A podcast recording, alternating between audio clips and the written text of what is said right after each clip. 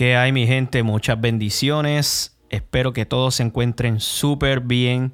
Bienvenidos a otro episodio de Palabra Creativa. Eh, les adelanto, ¿verdad? Que esta semana es una semana de episodios live.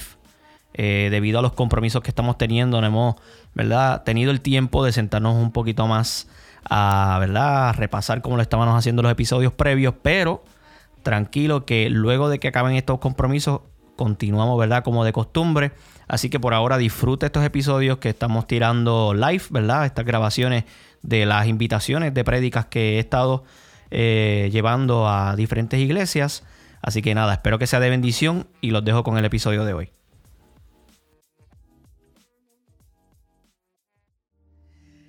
Y en esta mañana yo quiero compartir un mensaje de esos mensajes que Dios te va dando en medio de los procesos de la vida diaria. Y esto fue un mensaje que yo escribí en pandemia. y este, nunca tuve la oportunidad de compartirlo en la iglesia general como tal. Y yo dije, man, esto es un buen mensaje para este tiempo en el cual nos encontramos. Y le he titulado Seducidos. Y quiero comenzar leyendo Jeremías capítulo 20, versículo 7. Creo que lo van a poner ahí. Dice la palabra del Señor, me sedujiste, oh Jehová, y fui seducido. Más fuerte fuiste que yo, y me venciste. Cada día he sido escarnecido, cada cual se burla de mí. Me sedujiste, oh Jehová y fui seducido. Pero la parte que más me gusta, más fuerte fuiste que yo y me venciste. ¿Cuántas veces nos hemos creído más fuerte que Dios? Y quizás a usted no le llega el pensamiento de que, no, literalmente yo sé que yo no soy más fuerte que Dios, pero usted sabe que cuando usted trata de tomar decisiones fuera de la voluntad de Dios, inconscientemente usted está diciendo, yo lo puedo hacer mejor. Y es difícil porque humanamente tendemos a tirar para ese lado porque las emociones están involucradas y decimos, verá, a mí me parece que debo ir por acá, a mí me parece que debo hacer esto. Pero así como Jeremías dice, siempre el Señor nos vence. Siempre el Señor nos vence. Ahora, antes de entrar al mensaje, ¿verdad? Quisiera poder definir lo que significa la palabra seducido. Una palabra un poquito atrevida. Eh, para ponerle de título y todo, la gente verá. Pero la palabra seducción es el acto de seducir, de inducir y persuadir a alguien con el fin de modificar su opinión o hacerle adaptar una determinada, un determinado comportamiento según la voluntad del que seduce. Modificar el comportamiento según la voluntad del que seduce. Y Jeremías estaba hablando de que el Señor lo estaba seduciendo. Estaba tratando de modificar un comportamiento, tratando de llevar un cambio en la vida de Jeremías. Ahora, Jeremías era un joven profeta en el cual se encontraba un tiempo bien duro, bien difícil. Eh, le decían incluso el profeta llorón. Pero yo, yo, yo no le digo al profeta llorón porque yo veo ahí un joven transparente, sensible, abierto, pero estaba en un tiempo bien difícil. Estaba en un gobierno corrompido, habían un sinnúmero de cosas, ¿verdad? Bastante similares a las que estamos viviendo hoy. La gente le estaba diciendo, ah, tú lo único que hablas es de esto, tú lo único que haces es esto.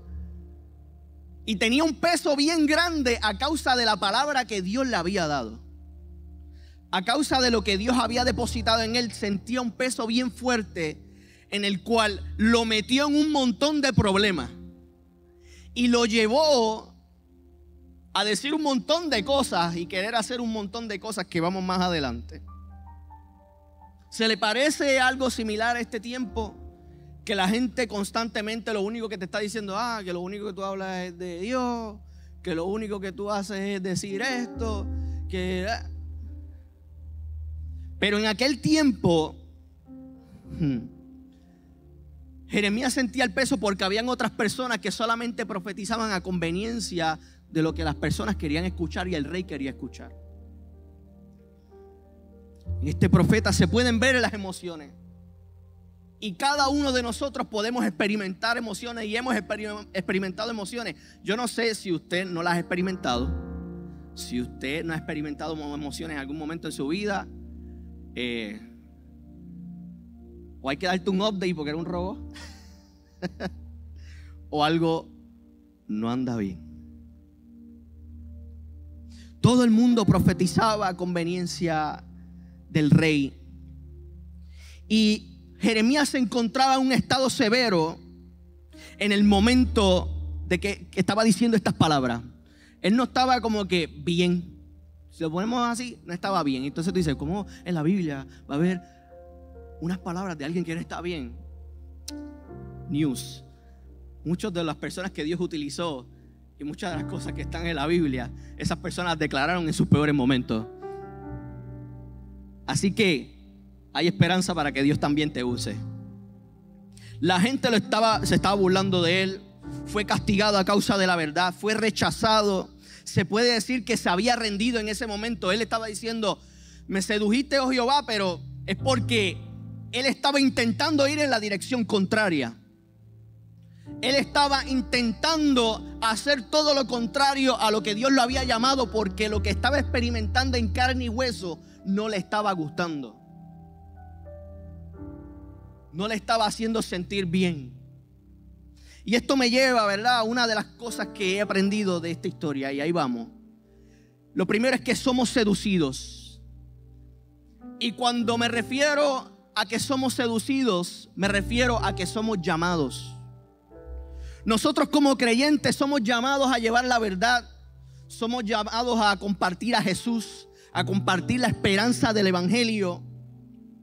Pero tenemos que entender que muchas veces en el proceso del cual somos llamados, en el paquete también viene el sufrimiento, viene el rechazo, viene el dolor. ¿Por qué? Porque esos son los elementos que forman el carácter del ser humano y del cristiano. Esos son los que Dios utiliza, además de utilizar al prójimo también, tu jefe o tu compañero de trabajo. Eso viene en parte del paquete. Entonces, Dios no te lo puede decir porque es que si te lo dijera, muchos de nosotros dijéramos, chacho, ¿no? Me quedo en casa viendo Netflix. Yo me quedo en casa haciendo otra cosa. Porque si se te adelanta cómo van a trabajar contigo, muchas veces es lo que queremos evitar. Muchas veces es lo que no queremos experimentar. Pero así es como se transforma un cristiano. Ahora, somos seducidos, somos llamados. Y hay otra definición que a mí me gustó un montón, que la encontré, que proviene del latín seduceré, formado por el prefijo separativo se y el verbo ducere, que significa guiar. Ducere viene de una raíz indoeuropea, du, que significa dirigir y conducir. O sea, cuando Dios nos está seduciendo, cuando Dios nos está llamando, lo que está tratando es de dirigirnos, de guiarnos, de llevarnos en la dirección correcta. Pero nosotros, al ver lo que está sucediendo en alrededor, pensamos muchas veces que Dios se está equivocando. Pensamos muchas veces que Dios me dio la pata y se equivocó conmigo. Pero yo quiero decirte que en este proceso en el cual Él va a tratar de seducirte, es más conveniente para ti que tú entiendas que necesitas pasar por eso. Y entonces nosotros, cuando vemos que Jeremías está siendo seducido, es porque el Señor está tratando de ir poco a poco, moviéndole en la dirección correcta. Ah. Pero hay algo más brutal, es que somos procesados. Y cuando somos procesados, me estoy refiriendo a que seremos transformados. Mira lo que decía Jeremías en el capítulo 20, versículo 9. Él está en una crisis existencial. Y dije, no me acordaré más de él, ni hablaré más en su nombre. No obstante, había en mi corazón como un fuego ardiente, metido en mis huesos. Traté de sufrirlo y no pude. Jeremías lleva peleando con Dios desde el primer versículo que le leí. Jeremías lleva luchando con Dios desde el principio en que fue llamado.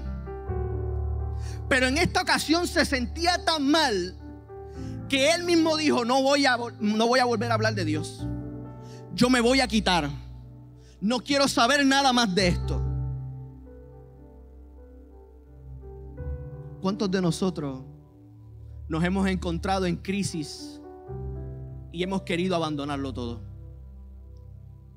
¿Cuántos de nosotros hemos experimentado lo que Jeremías está experimentando en todas sus emociones, en todo esto, en su entorno, que hemos dicho, ¿sabes qué, Dios? Yo no quiero saber más de esto.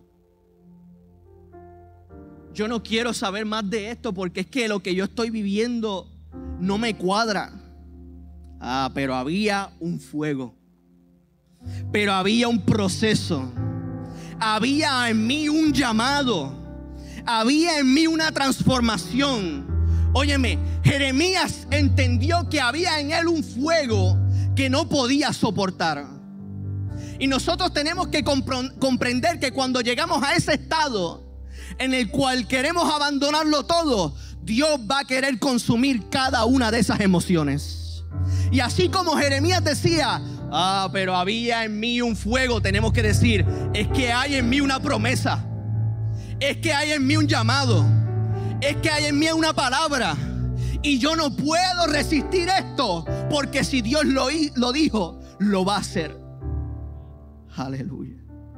Los procesos van a querer hacernos quitar.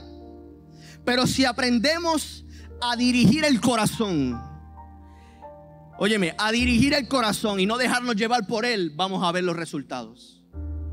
Lo que se predica en la sociedad, lo que se habla en el mundo es que sigue tu corazón, sigue tus emociones, déjate llevar. Pero en esta ocasión, en la frustración que Jeremías estaba sintiendo internamente, tenía que dirigir su corazón.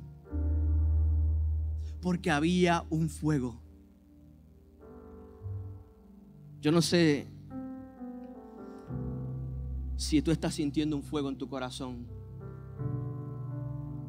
que te está haciendo pensar, yo no puedo yo estoy en la iglesia, no sé por qué, pero es que hay algo en mí que me llama hacia allá. El Señor te está seduciendo. El Señor te está seduciendo. Está tratando de cambiar el comportamiento según la voluntad del que seduce.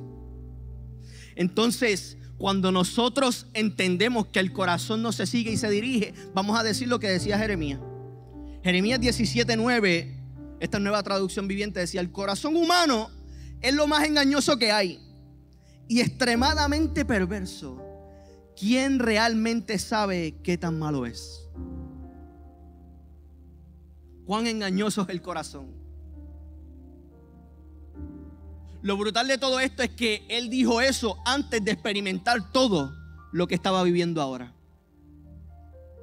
Y eso es lo que pasa, que las crisis a veces nos hacen olvidar cosas que habíamos dicho. No, que yo voy para adelante. Yo voy sin miedo. Pero no es la primera persona que le pasa eso. A Pedro también le, pasó. Yo voy para adelante. Yo voy sin miedo, pero la primera crisis, la primera crisis, no, yo no me voy a acordar más de él. Yo no voy a ir más a ir a la iglesia. Yo creo que esto no es para mí. Pero tú sabes muy bien que hay un fuego dentro de tu corazón que te está inquietando hace tiempo. Y sabes que una de las cosas que el fuego hace, es el propósito del fuego es consumir todo lo que toca. Y todo lo que toca el fuego y sobra se convierte en cenizas. Pero lo que es consumido por completo es elevado. Él necesita consumir cada área de tu vida para elevarte y lo que sobra se quedó. Pero ¿sabes qué? Duele. ¿Sabes qué? Es difícil. Pero el Señor necesita que tú entiendas que así como Jeremías sentía que había un fuego en él, hay un llamado en ti que no te va a soltar. Hay una promesa en ti que no te va a dejar ir. Hay una oración que están haciendo por ti o tú estás haciendo por los tuyos que no te va a dejar quitar. Y el Señor lo va a traer a colación en cada momento de tu vida para que tú entiendas que no hay tiempo para rendirse. Óyeme, Jeremías era un profeta. Jeremías fue usado, pero ¿sabes qué? Aún así vivió lo que hemos también experimentado. ¿Por qué? Porque el Señor quiere que tú entiendas que no somos exentos del dolor, que no estamos exentos del proceso, sino que esto es parte del paquete. Ay, Dios mío, pero qué manera más cruel de trabajar con uno. Mm. Si te pusieras a analizar las cosas más crueles que el corazón a veces nos hacen pensar y decir.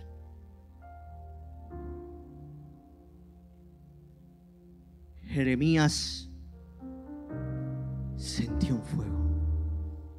Trató de resistirlo por segunda vez y no pudo. La primera vez, mientras era seducido y guiado, Dios lo venció. La segunda vez que trató de quitarse, no lo pudo resistir. ¿Cuántas veces han intentado luchar en contra de la corriente y el Señor te sigue ganando? ¿Eso no te dice algo? ¿Eso no te dice que todavía hay oportunidades para ti y los tuyos? ¿Por qué? Porque lo último, es más, el Señor nunca se va a rendir con nosotros el Señor nunca va a descartarte por la condición o lo que estés viviendo. Los que nos descartamos somos nosotros.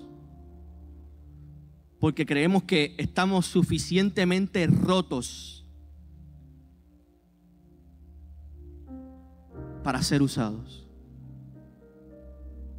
Suficientemente rotos. Yo estaba escuchando el otro día un podcast de un predicador que se llama Josiah Hansen. Y él estaba hablando de una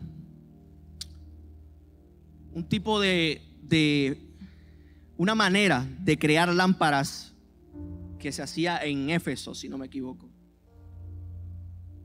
Que era con barro y cuando la dejaban secar habían pedazos que se caían. Habían pedazos que las grietas hacían que se viera por dentro. Y a veces estamos acostumbrados a que la lámpara solamente alumbre, alumbre un solo lugar. Pero este tipo de lámpara que trabajaban en, este, en el Nuevo Testamento permitía que la luz se viera a través de las grietas. Y sabes que el Señor necesita gente que emane luz a pesar de todas las grietas que lleva por dentro a pesar de todos los rotos que tú lleves por dentro. ¿Por qué? Porque la gente está cansada de ver la luz en un solo lugar, pero necesita verla en cada área de tu vida. Y mientras más la gente tenga contacto con personas y cristianos reales, más a Cristo llegarán. Necesitamos más gente que emane luz a través de sus circunstancias. Y que la gente pueda ver, wow, cómo esta persona puede, yo no sé cómo este tipo, a pesar de las crisis, sigue alumbrando. Óyeme, es que a través de las grietas Cristo todavía puede enseñarte la luz. Entonces, si nosotros permitimos que ese fuego nos consuma, la gente verá las cenizas de lo que fue nuestro pasado. Pero lo que se trabaja interno será elevado y experimentaremos la gloria de Dios. Jeremías estaba ya como que cayendo en tiempo. Y como que, espérate, la primera vez me trataste de seducir, traté de resistirte, no pude. La segunda vez yo dije, no voy a hablar más de ti, no quiero saber más de Dios. Dios me tendió una trampa, no pude. Ah. Y esto me lleva a otro punto importante. Es que así como somos seducidos, somos procesados, también seremos recompensados. Y aquí hay algo poderoso, porque cuando tú comienzas a darte cuenta que no puedes vencer a Dios, no te queda de otra que decir lo que decía Jeremías en 2011. Esto va, mira, pam, pam, pam, de escalón a escalón, una tras de otra. Mas Jehová está conmigo como poderoso gigante. Por tanto, los que me persiguen tropezarán y no prevalecerán. Serán avergonzados en gran manera porque no prosperarán. Tendrán perpetua confusión que jamás será olvidada.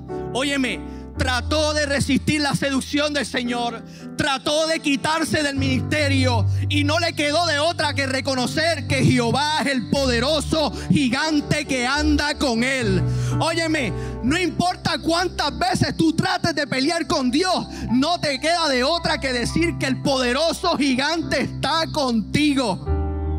Oh, y la recompensa es que lo que te está persiguiendo tropezará. No sé qué puede ser lo que te esté persiguiendo.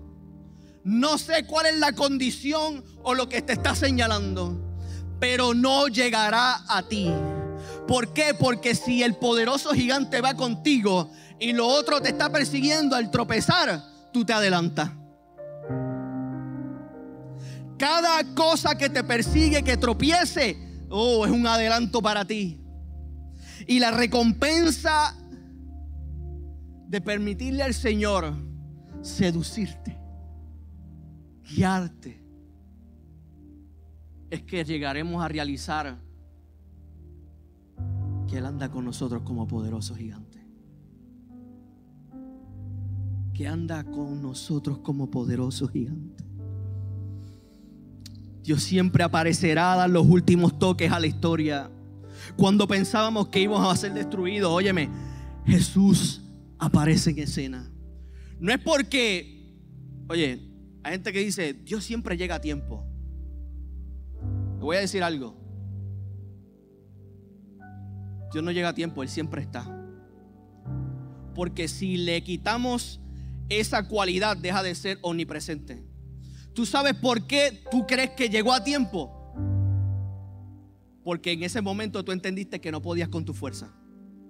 En el momento en el que tú entiendes que yo no puedo, que yo no lo puedo hacer solo, que yo necesito una intervención divina, es que Jesús aparece en escena. Porque era tu mismo ego, era tu misma terquedad que no lo dejaba pasar. Pero Él siempre ha estado. Él siempre ha permanecido. Nosotros creemos que llegó a tiempo pero es que lo que llegó a tiempo es nuestra respuesta ante esta situación que estamos viviendo. Yo no puedo. Jesús entra en escena. Yo no puedo. Jesús entra en escena. Me voy a quitar. Jesús entra en escena como un fuego que hay en ti que no te deja estar tranquilo. Jeremías era un profeta bien transparente. Y puedes buscarlo y puedes leerlo y en muchas ocasiones está llorando, peleando. ¿Por qué? Porque a mí. Pero no le quedó de otra de entender que todo lo que estaba viviendo lo iba a hacer experimentar algo más grande de Dios. Que el dolor sea el revelador de las cosas maravillosas de Dios. ¿Cómo va a ser? Mira lo que dice en Primera de Pedro. Yo no le di esta a ellos allá en media, tranquilo. Primera de Pedro, capítulo 5, versículo 10. En su bondad, Dios los llamó a ustedes a que participen de su gloria eterna por medio de Cristo Jesús. Entonces, después que hayan sufrido un poco de tiempo, Él los restaurará, los sostendrá, los fortalecerá los afirmará sobre un fundamento sólido.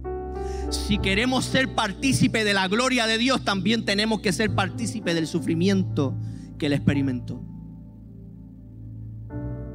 Si queremos experimentar cosas grandes de Dios, es cuando nosotros tenemos que entender que viene en el paquete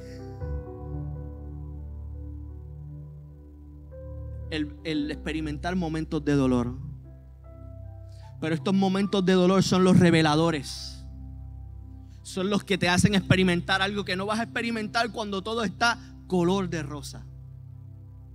Porque si todo está de color de rosa, si todo está fluyendo bien, pues entonces, ¿de qué vale? Todo está funcionando, peaches and cream. Pero siempre que necesitamos experimentar un nuevo nivel de Dios, esto es lo que le llamamos crisis de fe. Hay crisis que se manifiestan a causa de las decisiones humanas. Hay crisis que vienen basados en el entorno en el que vivimos. Pero hay crisis de fe que el Señor permite para modificar y transformar el carácter de sus hijos. Y estas crisis de fe tienen fecha de caducidad. Estas crisis de fe cumplen con un propósito y se van. Oye, no te van a destruir, no te van a romper, oye, no van a, a dejarte en el suelo, sino que te van a transformar y te van a elevar. Mm. Yo no sé si tú estás como Jeremías en esta mañana. Si en esta semana te has sentido como Jeremías, diciéndole a Dios, ya, basta, basta, quítame el puño a la cara. Usted no ha tenido una persona que está ahí, dale que estarle, dale que estarle, y un punto, ya, quítame el puño a la cara.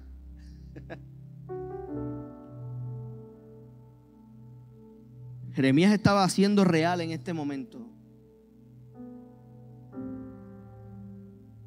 Si Jeremías supiera que iban a escribir todo lo que dijo en la Biblia, iba a tratar de cambiarlo un poquito más espiritual. Si fuera boricua y le diesen dicho, piensa bien lo que va a decir, porque esto va a estar en el Antiguo Testamento. Ay, Señor, yo acepto tu voluntad. Eso no es real. Somos humanos. Y nos duele y a veces decimos estas cosas. Pero el Señor las entiende. Y Él comprende que así te creo. Con esa misma intención de manifestarse en, en tu vida. Para que las demás personas vean la luz a través de tus grietas. Las personas vean la luz a través de tus grietas. Dios nos seduce, pero con una buena intención. De que su voluntad sea tu prioridad. Cuando tú te encargas de su trabajo, oye, Él se encarga del tuyo. Jeremías entendió esto en el momento en cuando estaba a punto de dejarlo todo. Quiso callar, pero no pudo. ¿Por qué? Porque cuando Jesús nos seduce, jamás seremos los mismos. Jamás volveremos a ser igual. Jamás volveremos a ser igual. Si la adoración puede ir acompañándome. Óyeme, yo escribí esto en pandemia. Y para los que me conocen y, he tenido el tiempo de hablar esto, a mí el estar encerrado me vino bien mal, malísimo. Me dio bien fuerte.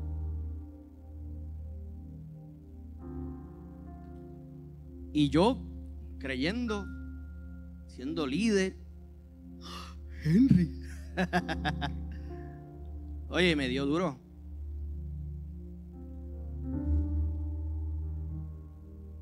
Pero yo me miraba en el espejo de las personas que Dios utilizaba y con sus defectos y decía, es que hay un fuego todavía en mí que no me deja. Es que hay una juventud que todavía necesita todavía hay una palabra que Dios me habló y yo no la he visto, yo no puedo. Yo no sé qué todavía hay en ti que estás sintiendo lo más profundo de tu hueso, que no te está dejando quitarte,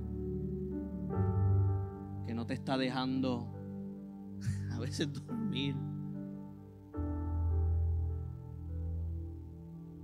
Pero así como en medio de la pandemia yo escribí esto, sintiéndome como me sentía, una vez abrieron, vamos allá, porque Jehová está conmigo como poderoso gigante. Jehová está contigo como poderoso gigante. No resistas más porque no vas a ganar.